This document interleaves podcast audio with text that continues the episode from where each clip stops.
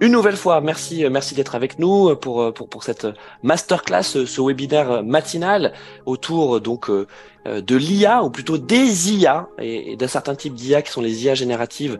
on va on va les décrire juste après et puis on, va s'intéresser à l'impact que, que ces IA ont sur les professionnels du marketing digital et on va dire d'une façon générale sur les professionnels de la communication et du marketing euh, que nous sommes pour la plupart euh, ici euh, connectés. Peut-être qu'il y en a aussi qui sont intéressés par, par, par ces métiers. donc ces impacts, on peut déjà dire qu'en fait ils sont, ils sont réels et concrets. Hein, aujourd'hui, hein, on est en le 20 juin, il n'y a pas, a pas tellement à se poser la question demain. Hein, c'est plutôt maintenant déjà qu'est-ce que qu'est-ce qu'il faut faire et puis ensuite par anticipation, est-ce que il y a des signaux faibles euh, auxquels il faut s'intéresser euh, euh, dès maintenant pour pour s'adapter. On verra aussi pendant ce, ce webinaire que finalement l'adaptation est des deux côtés, où effectivement les IA elles s'adaptent à l'humain, mais c'est nous aussi qui avons le plus gros du chemin à faire en nous adaptant aux, aux, aux IA. Je m'appelle Louis Duroul, je suis le directeur pédagogique du MBA MCI, le MBA Marketing digital et e-commerce de Devinci Executive euh, Education. Je le suis depuis quelques mois puisque euh, mon prédécesseur est parmi nous. Il s'agit euh, d'Alexandre Stopniki. bonjour Alexandre. bon, tu reviens un petit peu sur tes terres? Bah, merci pour ton invitation, Louis. Je suis ravi toujours d'être déjà par le cœur sur ce MBMCI à vie. De toute façon, il n'y a pas de souci. Et, pour venir parler évidemment d'intelligence artificielle, qui est un des sujets euh, clés du, de, ce parcours de formation du MBMCI. Euh, Alexandre, donc euh, bon, tu continues bien sûr d'intervenir au sein de au, sein du, du MBA, mais tu as des activités en tant qu'entrepreneur. je veux dire serial entrepreneur et plus particulièrement dans, dans les IA. Hein. C'est un, un, sujet que, que tu creuses depuis depuis quelques années maintenant. Alors depuis quelques années, oui, j'ai eu la chance de rencontrer euh, Joachim euh, au sein justement de masterclass qu'on a co-organisé et on s'est rendu compte très très très très tôt que l'intelligence artificielle allait prendre une place euh, prenante, mais euh, ça s'est accéléré. Au mois de juillet dernier, il y a une intelligence artificielle qui est arrivée, qui s'appelle Midjourney, qui fait partie des intelligences artificielles justement génératives, et qui permet de réaliser des images complètement incroyables. D'ailleurs, c'est celle que vous voyez tourner euh, derrière moi que j'ai réalisée avec Midjourney. Et à partir de là, je me suis dit qu'il se passait vraiment quelque chose de nouveau, de différent, et qu'on allait pouvoir euh, interagir plus facilement et obtenir des résultats complètement fous, sans, être un ingénieur, sans, être un scientifique, sans avoir des, formations euh, très très longues pour utiliser des intelligences artificielles. On allait pouvoir tous rendre accessibles ces IA euh, au commun des mortels, quoi. Donc c'est ça qui était fantastique. Donc j'ai un vrai coup de foudre pour cette intelligence artificielle. J'ai pas dormi pendant des semaines en l'utilisant tous les jours, toutes les nuits, jusqu'à ce que je comprenne un petit peu que c'était pas magique, mais que ça l'était presque. Donc en fait, j'ai voilà, on a un petit peu le cul entre deux chaises en ce moment en disant est-ce que c'est magique, est-ce que ça ne l'est pas? En tout cas, on va en parler, Louis, mais c'est fantastique tout ce qu'on va pouvoir faire grâce à ces IA.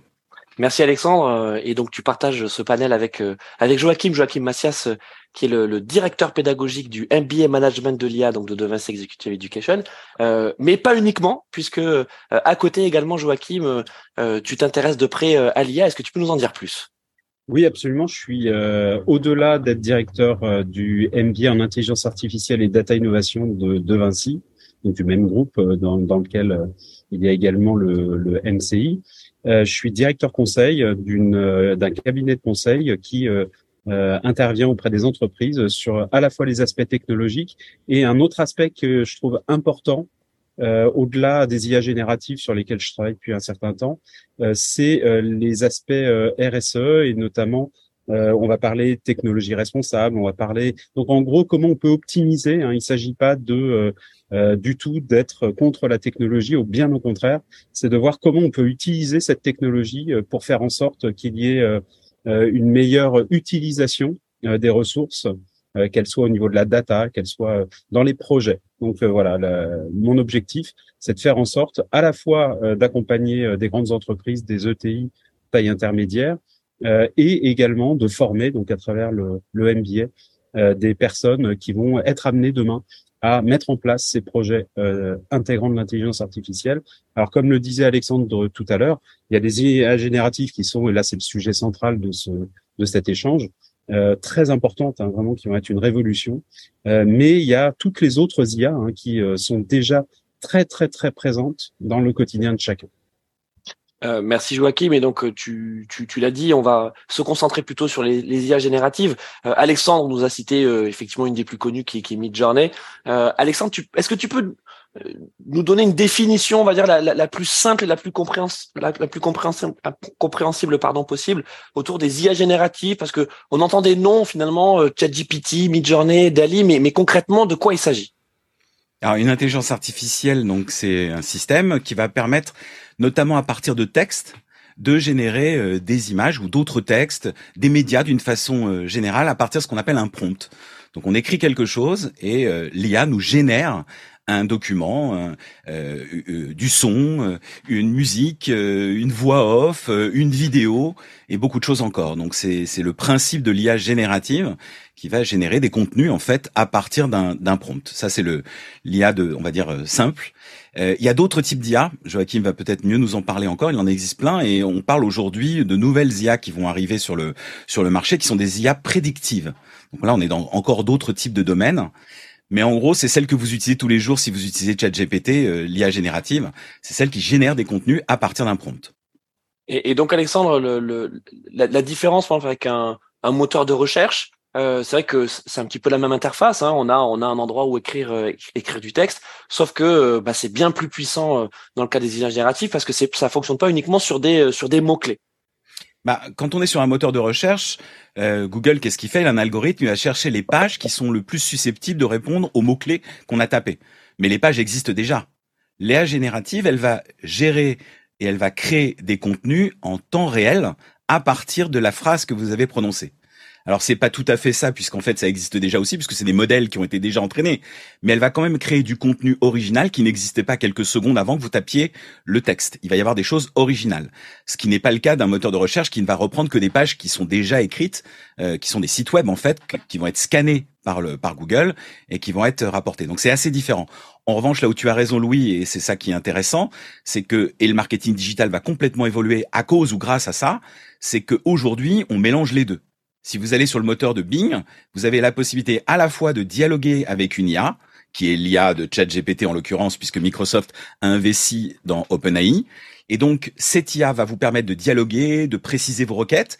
Et vous allez avoir aussi le moteur de recherche de Bing qui va vous rapporter des pages qui sont des pages qui existent déjà. Donc, vous allez avoir le mélange des deux mondes. Et c'est ça la nouveauté, je pense. Et c'est ça la nouvelle interface. Et c'est ça qui va tout changer dans le marketing digital, puisqu'on va être évidemment confronté à d'autres types d'écriture et à d'autres types de contenus.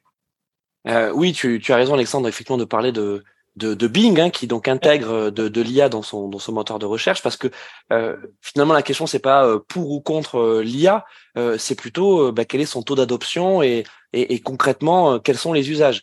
Joachim, tu as piloté une récente étude sur les, les, les Français et les IA génératifs pour le compte de, de l'IFOP et du groupe Talent. Et on découvre dans les résultats de, de, de cette étude, hein, qui est toute récente, je crois que c'est mars ou mars ou avril, euh, qui a un écart entre la notoriété donc des, des, des IA génératives, euh, voilà les, les, noms qu'on a cités, euh, Midjourney, ChatGPT, et leur utilisation euh, réelle. Est-ce que tu peux nous en dire plus? Et si tu veux ajouter quelque chose sur euh, la définition de l'IA générative, Joachim, je suis preneur.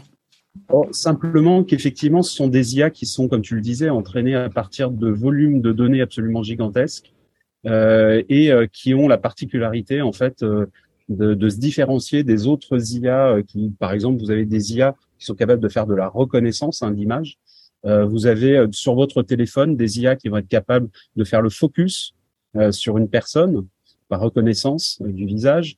Vous avez des IA qui vont être capables de faire, comme tu le disais, du prédictif. Ça existe déjà dans, dans beaucoup d'entreprises. On va faire en fait de l'étude d'un corpus de données plus ancien et d'être capable de prévoir ce qui peut potentiellement euh, se produire, par exemple, pour euh, des euh, dans l'industrie, hein, voir s'il y a des défaillances qui peuvent arriver. là, est-ce que vous avez à l'écran les slides? Oui. et donc, vous avez les IA génératives. Et comme tu le disais, ce qui est très important, c'est que ça fait peu de temps hein, qu'on en parle. Ça, depuis juillet dernier, il y a l'arrivée de Midjourney, certains s'en saisissent. Et puis, on a après l'arrivée de ChatGPT avec OpenAI et on va avoir euh, l'émergence en fait euh, petit à petit de d'énormément d'énormément d'énormément d'articles sur le sujet et on voit que 71% euh, des Français en fait en ont entendu parler, ce qui est gigantesque hein, en aussi peu de temps. Euh, 71% des Français, il y a peu de technologies qui ont fait, sont allées aussi vite. On a ensuite, et ça c'est un autre point très important, 74% de ces Français qui pensent qu'elle constitue une nouvelle révolution industrielle. Ça veut dire qu'il y a une compréhension que ça va changer quelque chose.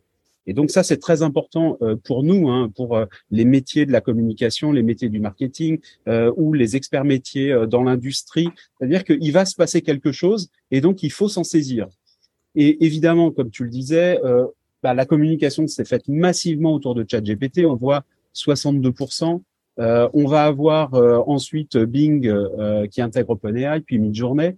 on va ensuite avoir dans les usages euh, l'augmentation principalement des connaissances, c'est-à-dire les personnes vont utiliser, et c'est souvent, on se doute hein, à travers ChatGPT, euh, on va augmenter ses connaissances, on va ensuite faire des recherches, on va passer à des euh, fonctions un peu plus professionnelles, c'est-à-dire on va commencer à traduire des textes, on va générer des lettres, des tribunes, et puis on va augmenter sa productivité. Et ça, c'est important. Ça veut dire que les gens sont conscients en fait que ces IA et à un taux assez élevé hein, sont là pour augmenter les capacités euh, qu'on peut avoir en fait soit dans son travail, soit au quotidien.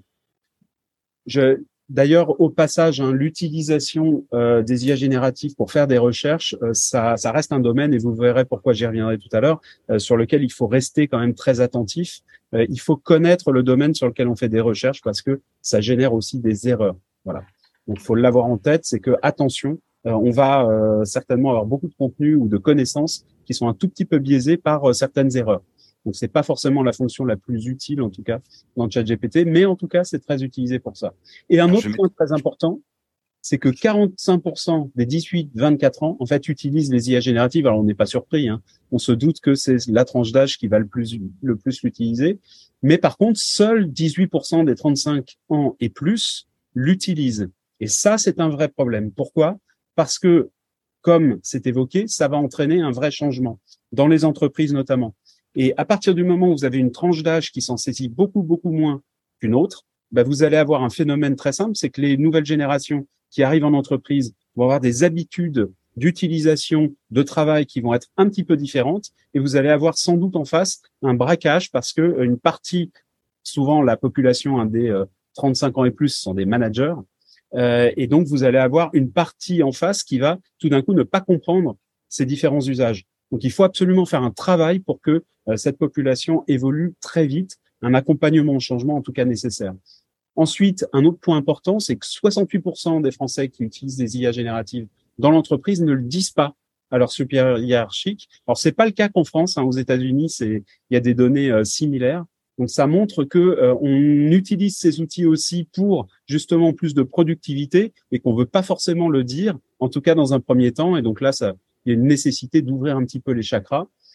Un point aussi à noter, et ça, ça nous concerne directement, c'est que 72% euh, des, personnes qui utilisent des IA génératives estiment ne pas avoir les connaissances suffisantes en fait pour euh, les utiliser. Et ça, c'est essentiel. Ça veut dire que vous allez avoir une partie des personnes qui les utilisent qui vont probablement euh, les rejeter et donc ne pas les utiliser de manière quotidienne parce qu'ils ne savent pas ou elles ne savent pas les utiliser de manière efficace. Et ça, on le voit au quotidien, nous, euh, en tout cas dans les entreprises dans lesquelles on, on implémente euh, des, des, outils génératifs. Et enfin, pour terminer, 51% qui estiment que les enseignants doivent s'en saisir.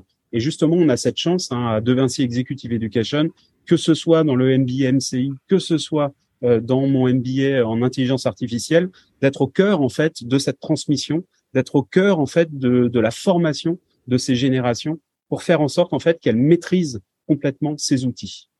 Un petit complément sur ce que tu Bien dis sûr. quand, quand, quand euh, tu parles d'erreurs que font euh, les IA. Alors c'était d'autant vrai avant que ChatGPT soit connecté à Internet. Aujourd'hui, il existe des plugins qui permettent à ChatGPT et à toutes les autres IA maintenant d'aller chercher de l'information temps réel sur Internet. Et donc ça, ça va réduire le nombre d'erreurs. Il y en aura toujours, bien évidemment, mais comme sur une page web.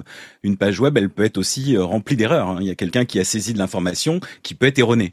Donc c'est la même chose, sauf que maintenant, la différence, c'est que bah, il y a une connexion temps réel et on n'est plus euh, quand on est sur le modèle 4 de ChatGPT, on n'est plus bloqué à 2021 comme c'était le cas puisque les données étaient entraînées jusqu'à 2021. Donc évidemment, on n'avait pas on n'avait pas la suite.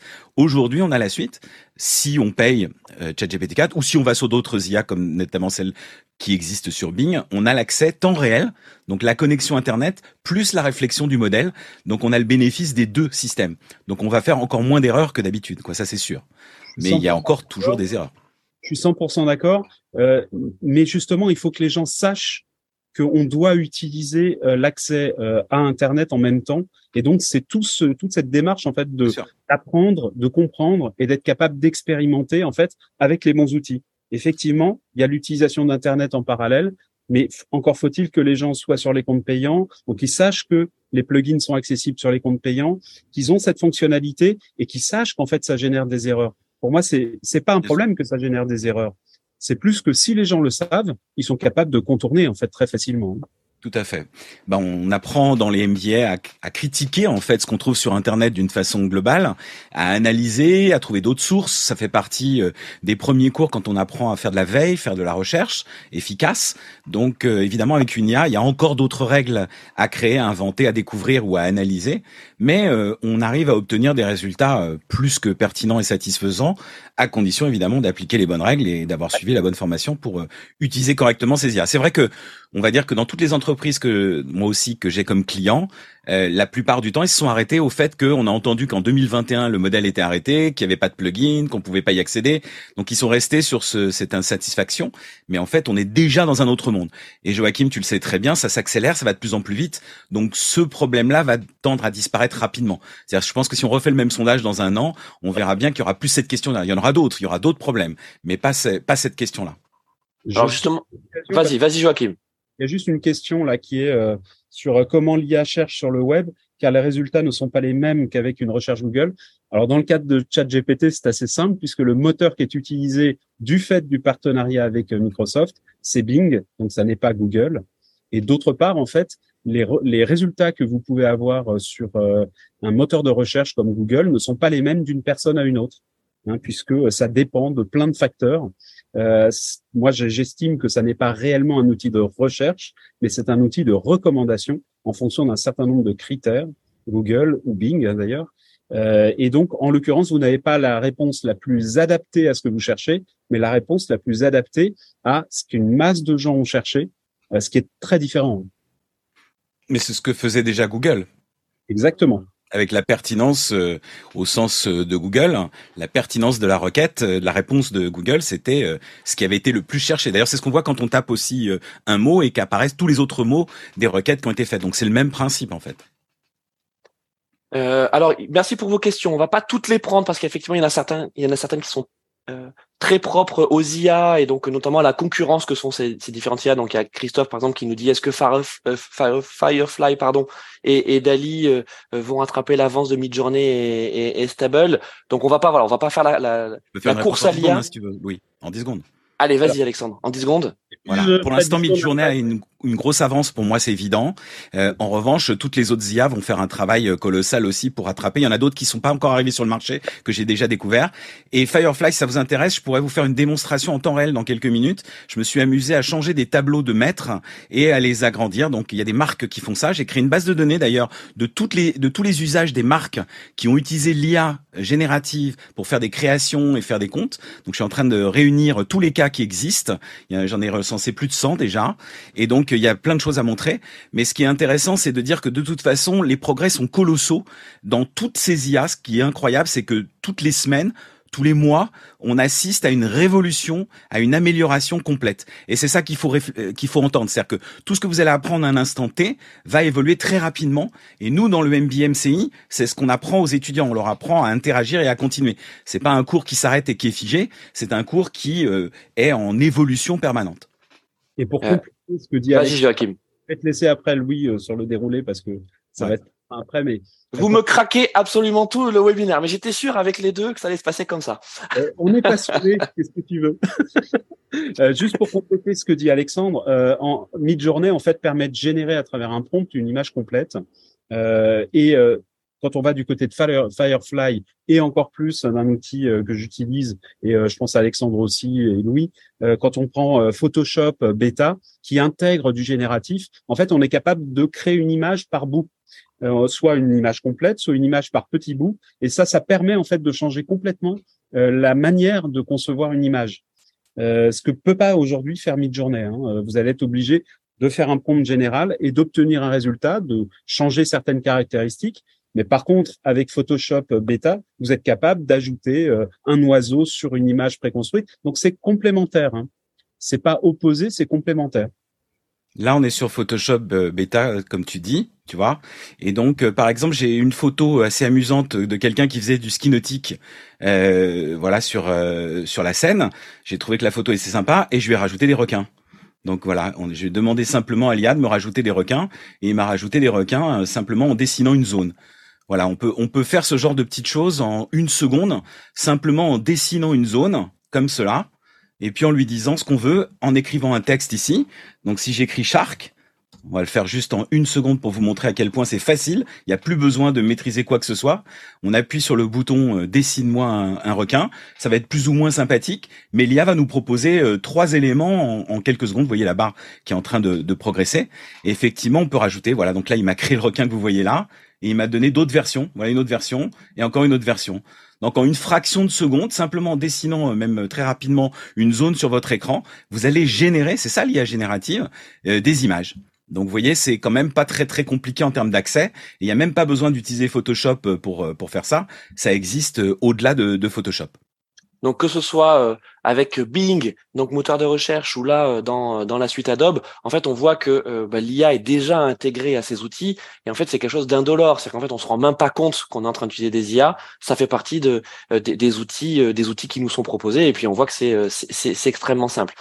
Thomas nous demandait ce qu'était un, un, bon prompt pour dialoguer avec avec ces IA.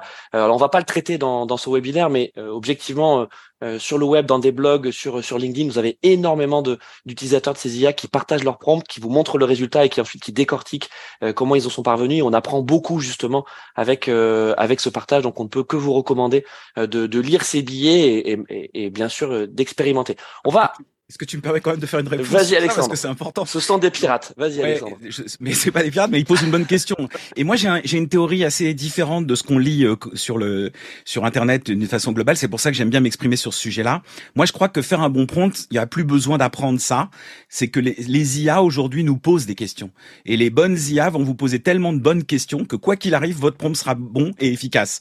Le but c'est de dire qu'est-ce que vous voulez obtenir comme résultat. Et même les IA maintenant vous posent la question qu'est-ce que vous voulez obtenir comme résultat? Et à partir de là, eh bien, en suivant simplement des réponses et un dialogue qu'on fait avec une IA, on obtiendra quoi qu'il arrive un résultat extraordinaire. Il n'y a plus besoin d'être un ingénieur en prompt. Moi, je n'y crois plus du tout. Ça a tellement progressé que même si vous faites une faute d'orthographe, une faute de grammaire, que vous n'avez pas la bonne phrase, à un moment ou à un autre, vous allez quand même arriver au résultat que vous recherchez. Et c'est ça qui est génial dans l'IA.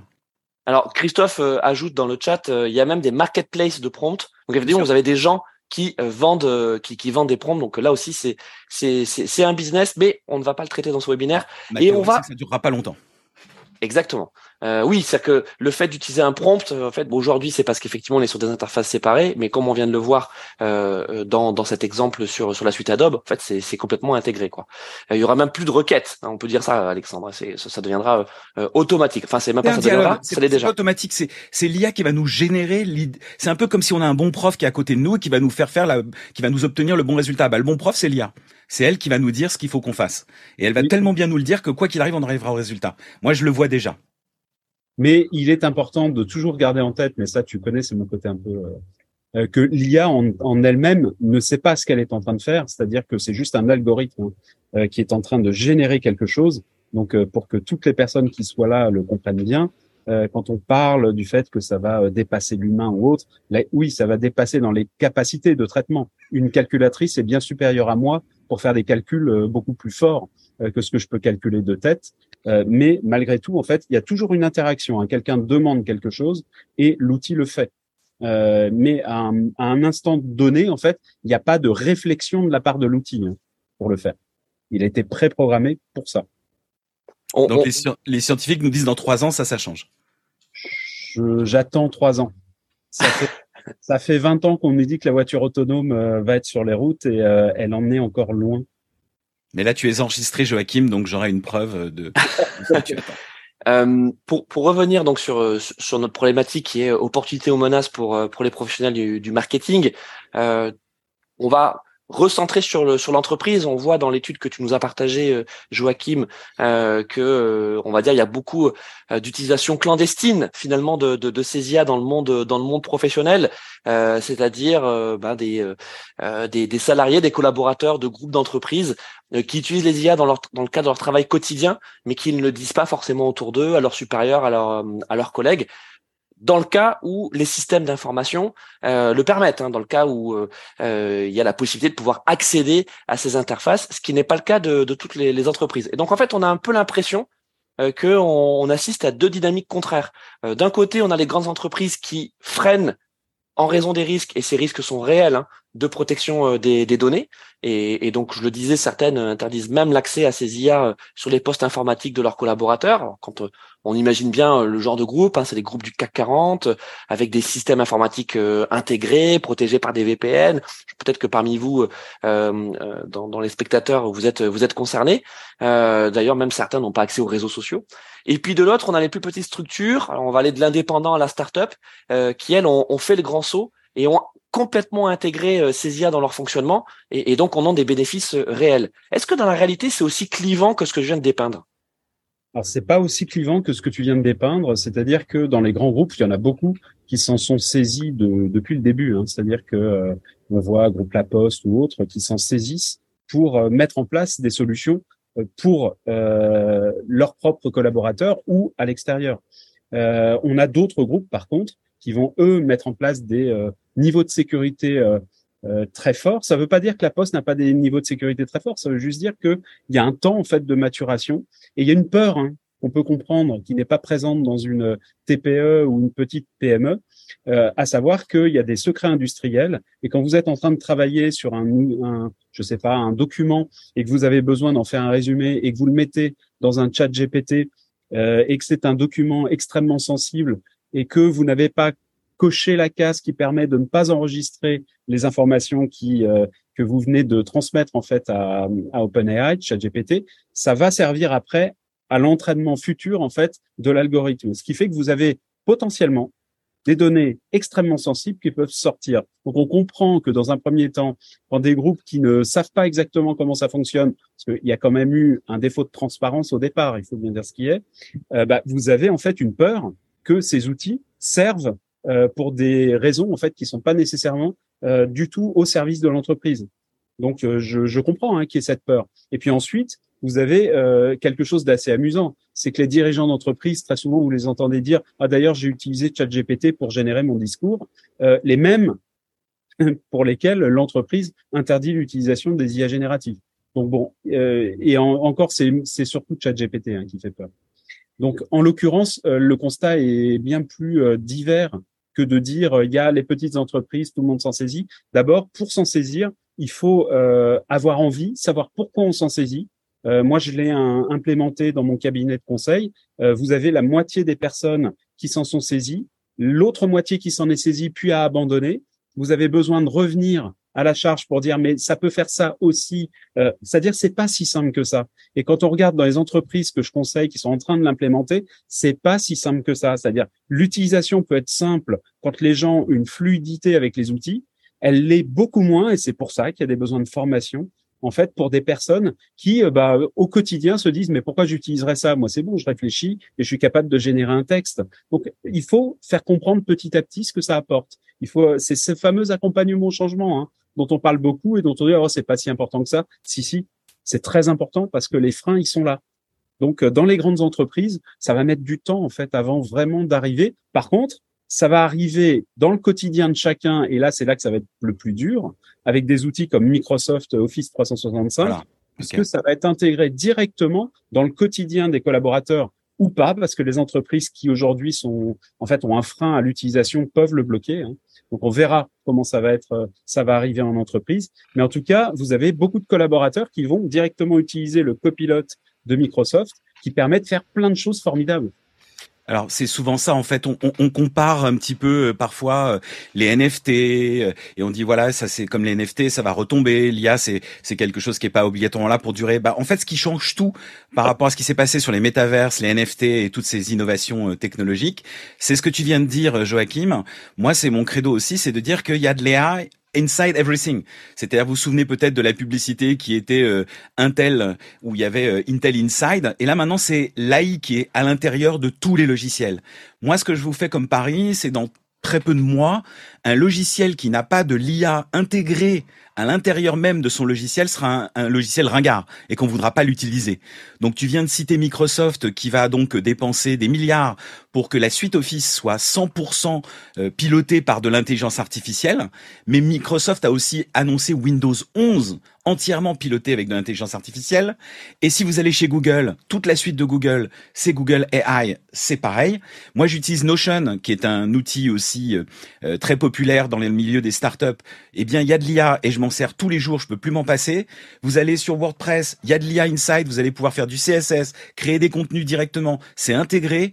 Vous allez euh, sur Salesforce, ils ont créé Einstein GPT, qui est en fait un système qui permet de parler avec son CRM.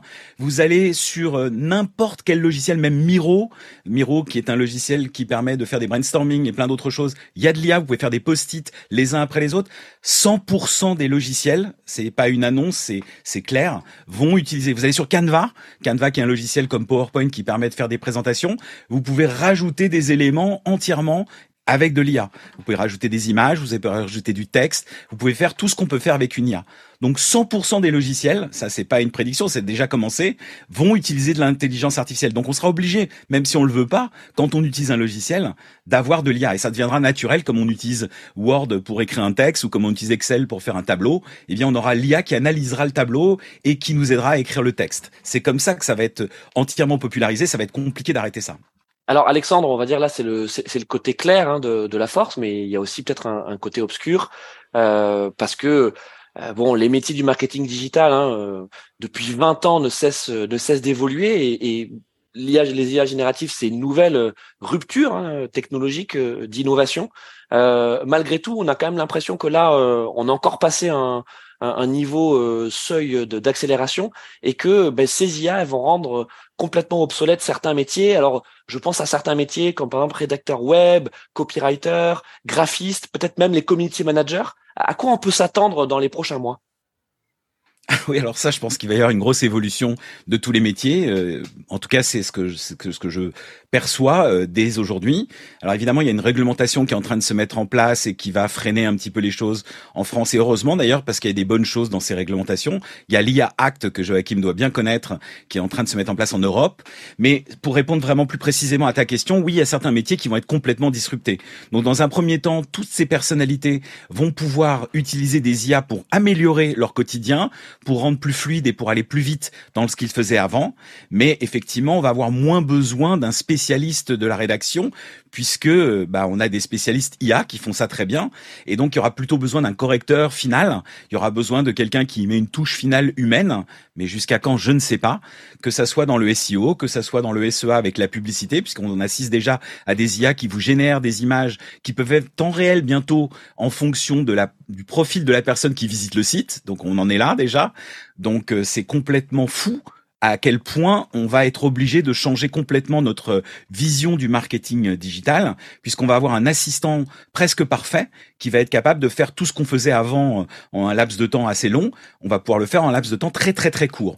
Donc ça va raccourcir euh, complètement. Et il y a un avantage quand même, Louis, je reste positif, c'est que tout le monde va avoir le même pouvoir. À partir du moment où vous allez décider d'utiliser une intelligence artificielle pour faire une image, une vidéo, une publicité, euh, du SEO, tout le monde va être capable de le faire. Effectivement, plus ou moins facilement, comme le disait Joachim. Il y a des gens qui ont besoin de plus de formation, d'accompagnement, qu'on les, les tienne par la main, c'est vrai. Il y a des gens qui savent pas utiliser Excel, ça existe encore. Des gens qui savent pas utiliser PowerPoint correctement ou qui utilisent 5% des fonctionnalités. Donc, il y aura toujours besoin d'accompagner. Mais ceux qui vont utiliser les IA dans le marketing digital auront la possibilité de faire tous les métiers. Moi, ce que je crois, c'est qu'il y avoir une plus grande polyvalence puisqu'on aura un potentiel plus grand pour assister. Alors après, il faudra des gestions de projets il faudra des gens qui sont capables de gérer des projets assistés avec de l'IA. Et effectivement, les exigences des entreprises vont augmenter. Parce que avant, si on disait pour faire euh, des images, il faut euh, des semaines, là, il faut des secondes. Donc évidemment, ça change tout. Donc à partir du moment où les managers vont prendre conscience que c'est plus facile qu'avant de, de créer des contenus marketing digital, eh bien oui, il va y avoir une accélération de tout ça. Il va falloir que les salariés euh, soient au courant et utilisent. Et puis après, alors ce qui fait le plus peur, c'est à quand leur disparition sur ces mondes-là, puisque effectivement, si c'est l'IA qui prend cette part du travail, il va falloir qu'on invente d'autres métiers.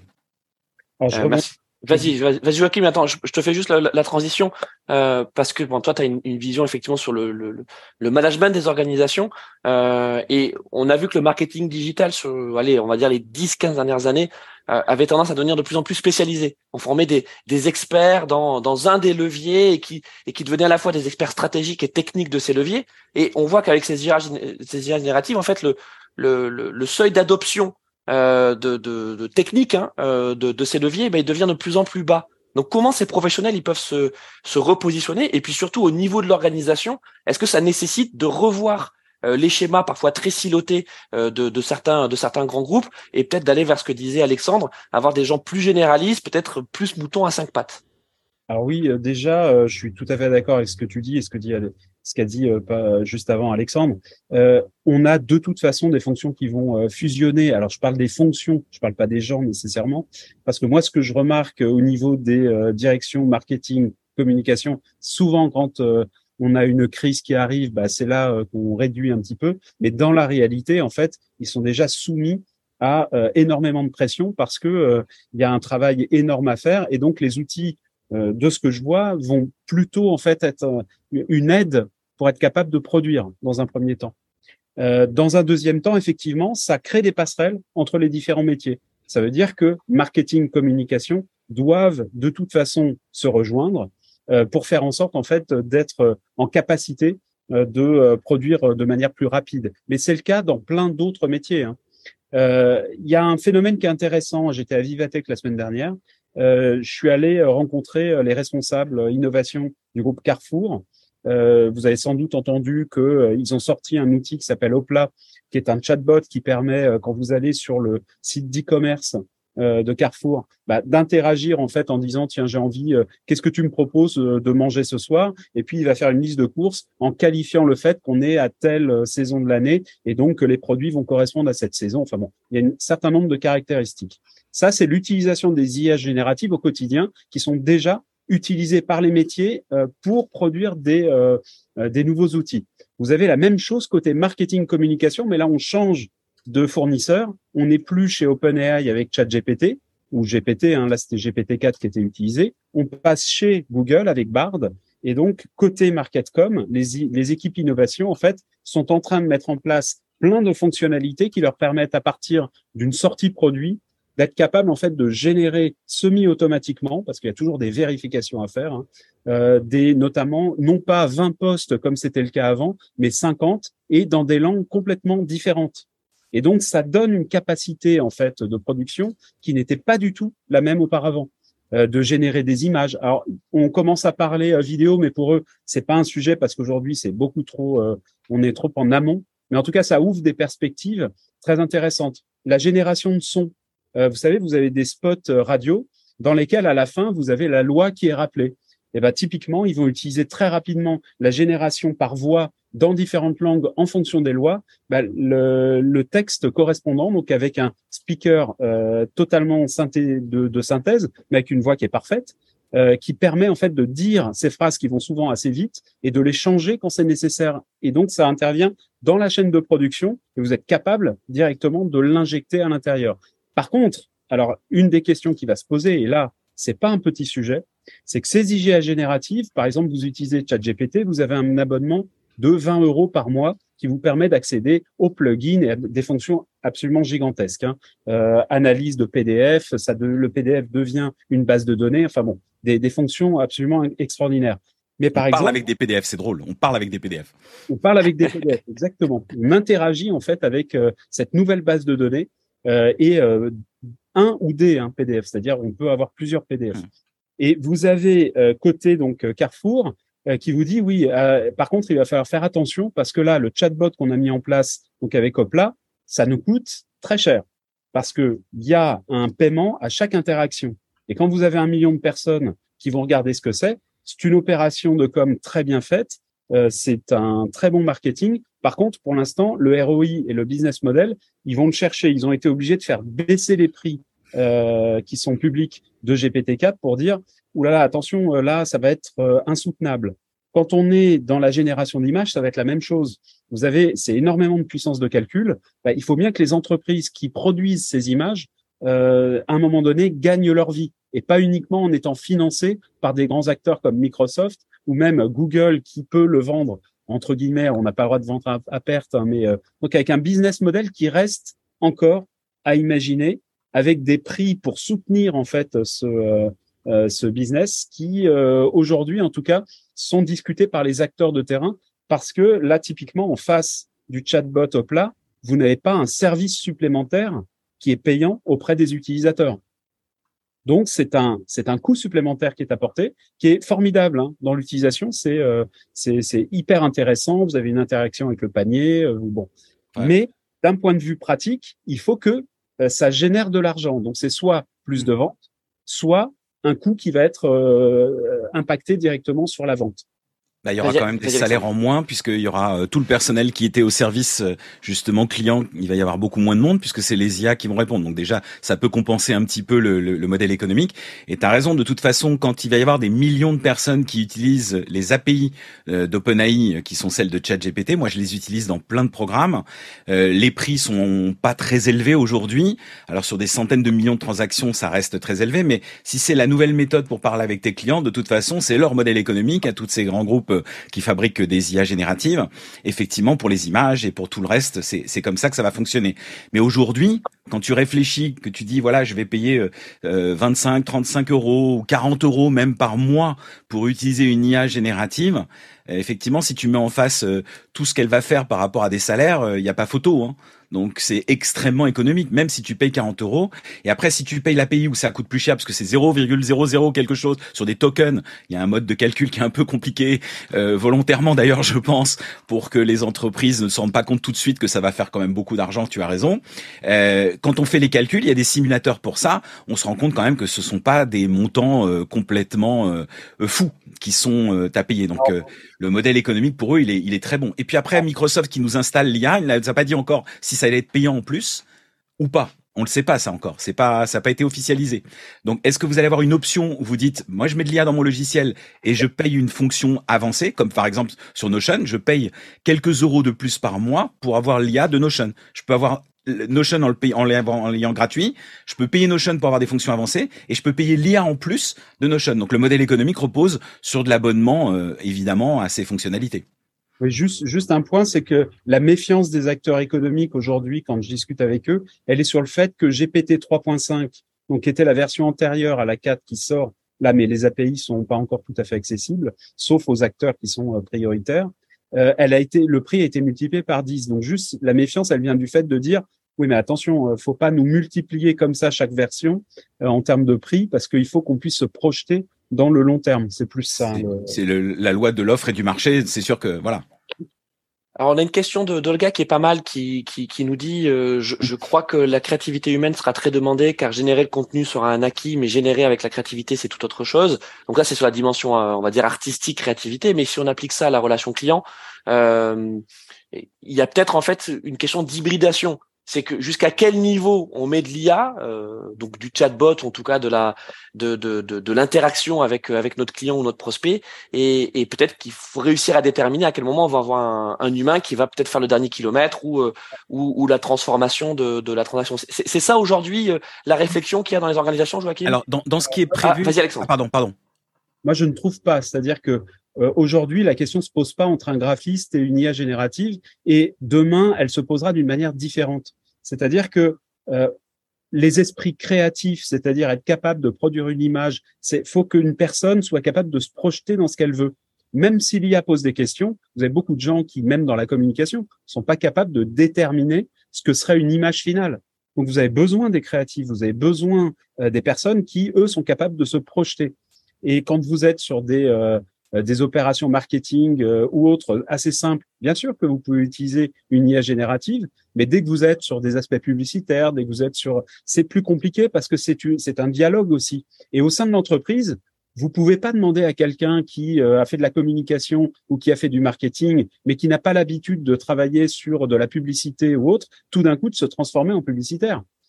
Donc il y a un moment donné, les, pour moi, les aspects créatifs, bah. ça, va bouger, mais dans le temps. Ça ne veut pas dire que c'est créatif. Pour moi, hein. il est important qu'ils se saisissent de ces outils parce que ça décuple leur capacité.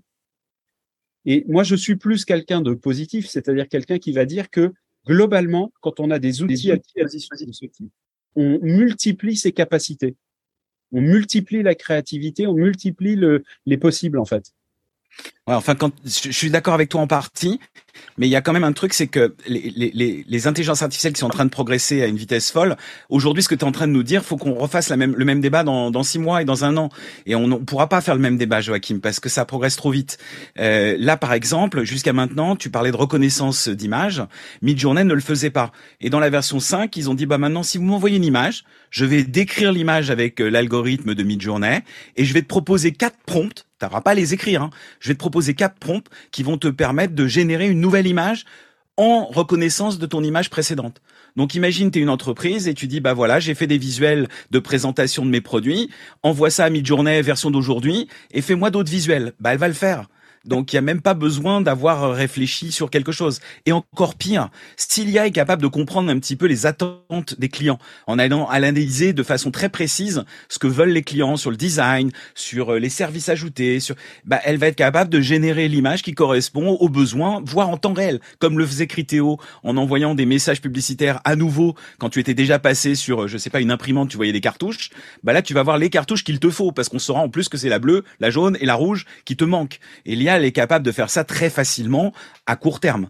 Donc je suis un peu plus inquiet que toi sur la façon dont ces métiers vont évoluer parce que parce que l'IA est en train de, de, répondre à des problématiques que les humains ne peuvent pas euh, adresser aussi vite en tout cas. Euh, alors moi je garde quand même en tête le fait que ces groupes ils grandissent de plus en plus, ils sont donc de plus en plus complexes et je pense que ces IA génératives en fait elles redonnent des capacités de traitement de la grande complexité. C'est-à-dire que c'est comme euh, les êtres humains, on vient de passer à 8 milliards sur Terre. Euh, il y a un moment donné, les sociétés deviennent hyper complexes et en fait, ces IA génératives nous redonnent une capacité en fait de compréhension et de traitement.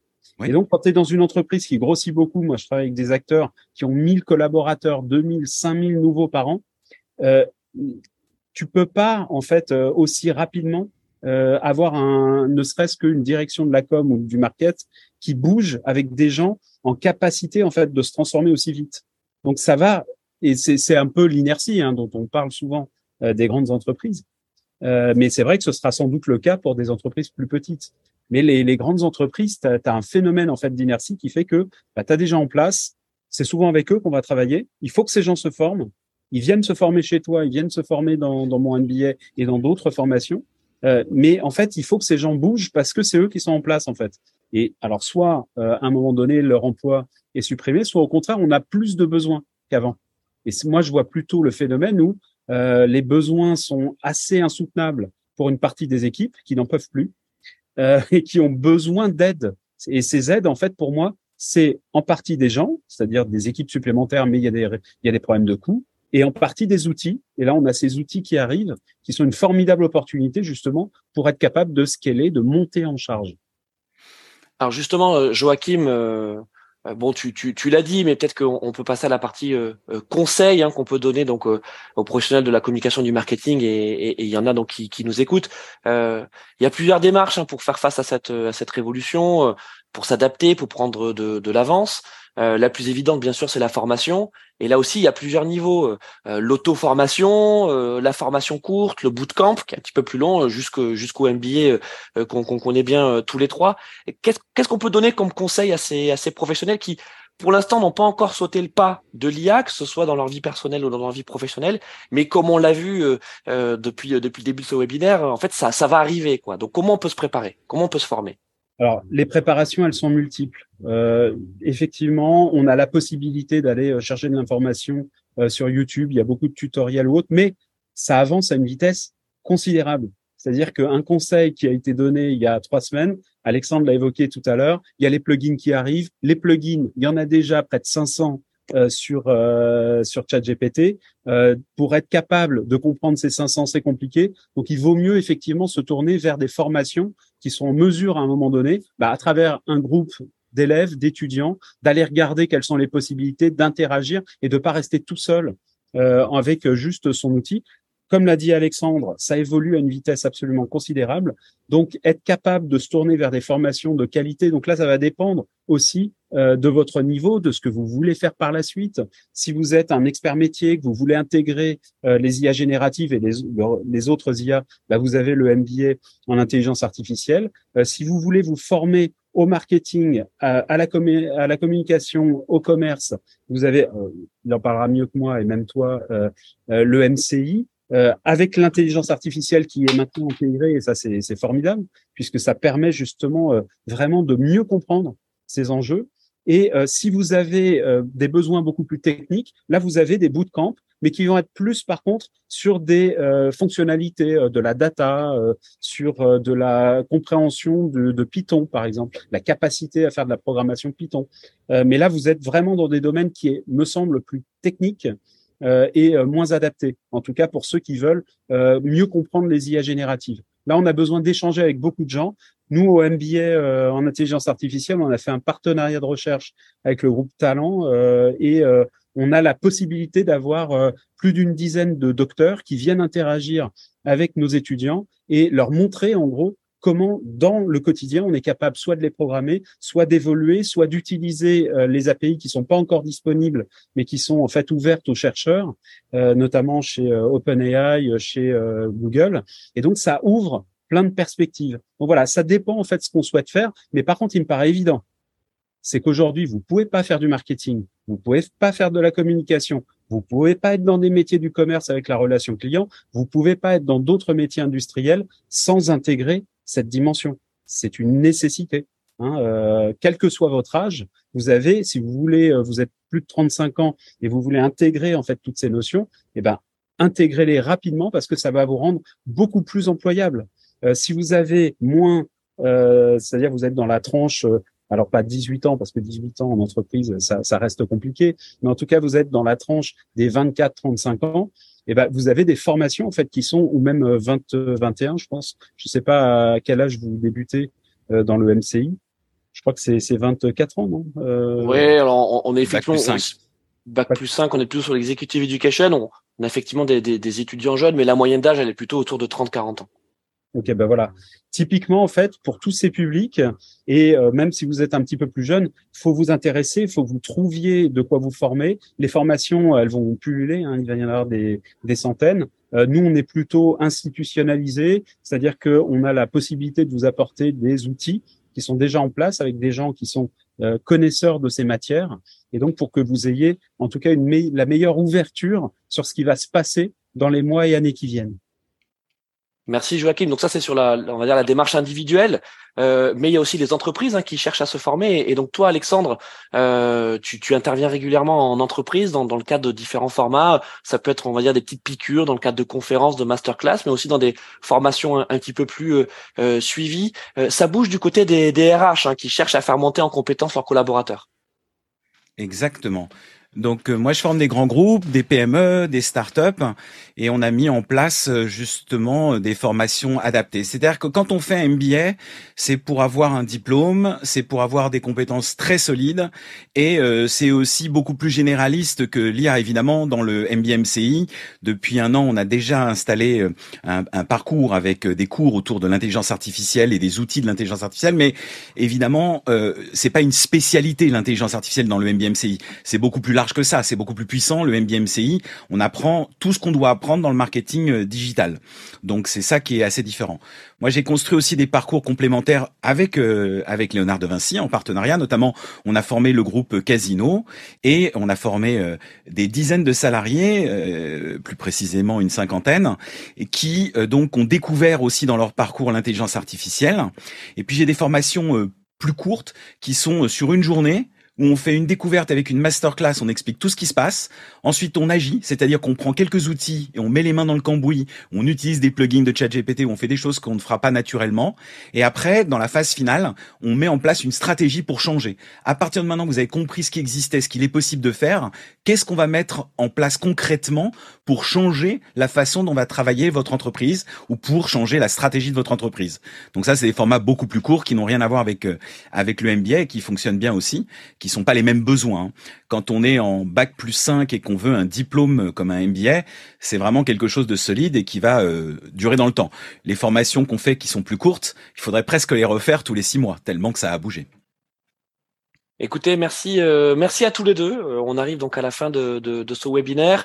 Euh, je, vais conclure en, en m'appuyant sur ce que vient de nous partager Christophe dans le chat, qui nous a dit, euh, vu la vitesse de l'innovation, il est fondamental d'appliquer les bonnes vieilles règles de curation et de test and learn. Tout à fait. Euh, si c'est pas déjà le cas, il faut que vous muscliez votre votre veille personnelle, euh, donc autour de, de, de toutes les innovations technologiques, pas que pas, pas que l'IA, euh, et d'essayer. Voilà, donc tous les noms euh, d'IA qu'on a pu citer dans ce webinaire et ceux que vous pourrez euh, trouver, ben, il faut les essayer. Il faut se tromper parce que c'est aussi comme ça que qu'on qu'on apprend. J'ai même envie de dire, c'est surtout comme ça qu'on apprend, c'est en se trompant. Euh, et, euh, et donc justement les prompts, hein, pour revenir à une question qui nous était posée au, au tout début du webinaire, ben en fait comment on, c'est quoi un bon prompt? Ben c'est un prompt euh, qu'on a beaucoup travaillé. Et donc on a appris en fait à, euh, percevoir cette, cette logique et appliquer cette logique des, euh, des, des prompts. concernant donc la prochaine rentrée du MBMCI, donc ce sera le 16 octobre, et puis on a également une deuxième rentrée dans l'année qui est en février 2024. Donc peut-être que certains d'entre vous nous rejoindront. Et toi, Joachim, ta rentrée, ta prochaine rentrée, c'est quand? Notre rentrée est en novembre 2023. Euh, et donc là, on termine la promotion euh, fin de semaine euh, avec des, apprenants en fait qui vont passer l'oral de leur thèse. Donc là, on est plus sur un travail de fond sur des sujets qui vont particulièrement les intéresser. Si vous êtes intéressé, bah, vous allez sur le site de, de Vinci Executive Education. Vous avez le MCI qui est présenté, vous avez le MBA en intelligence artificielle et vous avez la possibilité en fait de déposer votre dossier et de euh, potentiellement donc passer un entretien euh, qui, euh, en fonction de votre profil, aboutira ou non pour que vous puissiez rejoindre la prochaine promotion. Donc ça se passe sur le, site de De Vinci Executive Education, que ce soit donc pour le MBA Management de l'IA avec Joachim ou le MBA Marketing Digital MCI euh, avec euh, moi-même et aussi Alexandre puisque donc il, il, il intervient euh, au sein de ce MBA après voilà l'avoir dirigé pendant pendant 15 ans. Et puis si vous vous intéressez donc aux, aux, formations courtes et aux interventions dont a parlé Alexandre, c'est avec son agent qui s'appelle 3h33. Donc vous pouvez trouver ça sur sur le site de 3h33 ou même en contactant directement Alexandre sur LinkedIn, sur Twitter. Enfin il est, il est présent surtout sur tous les réseaux. Et puis n'hésitez pas aussi à prendre contact avec Joachim et moi-même. On vous souhaite une excellente journée. Merci de nous avoir suivis et puis à bientôt pour un, prochain webinaire euh, du, euh, de 226 Executive Education. On va essayer de faire ça à peu près une fois par mois. Euh, donc on espère vous, vous retrouver prochainement. Merci encore Alexandre et Joachim. Au revoir à tous.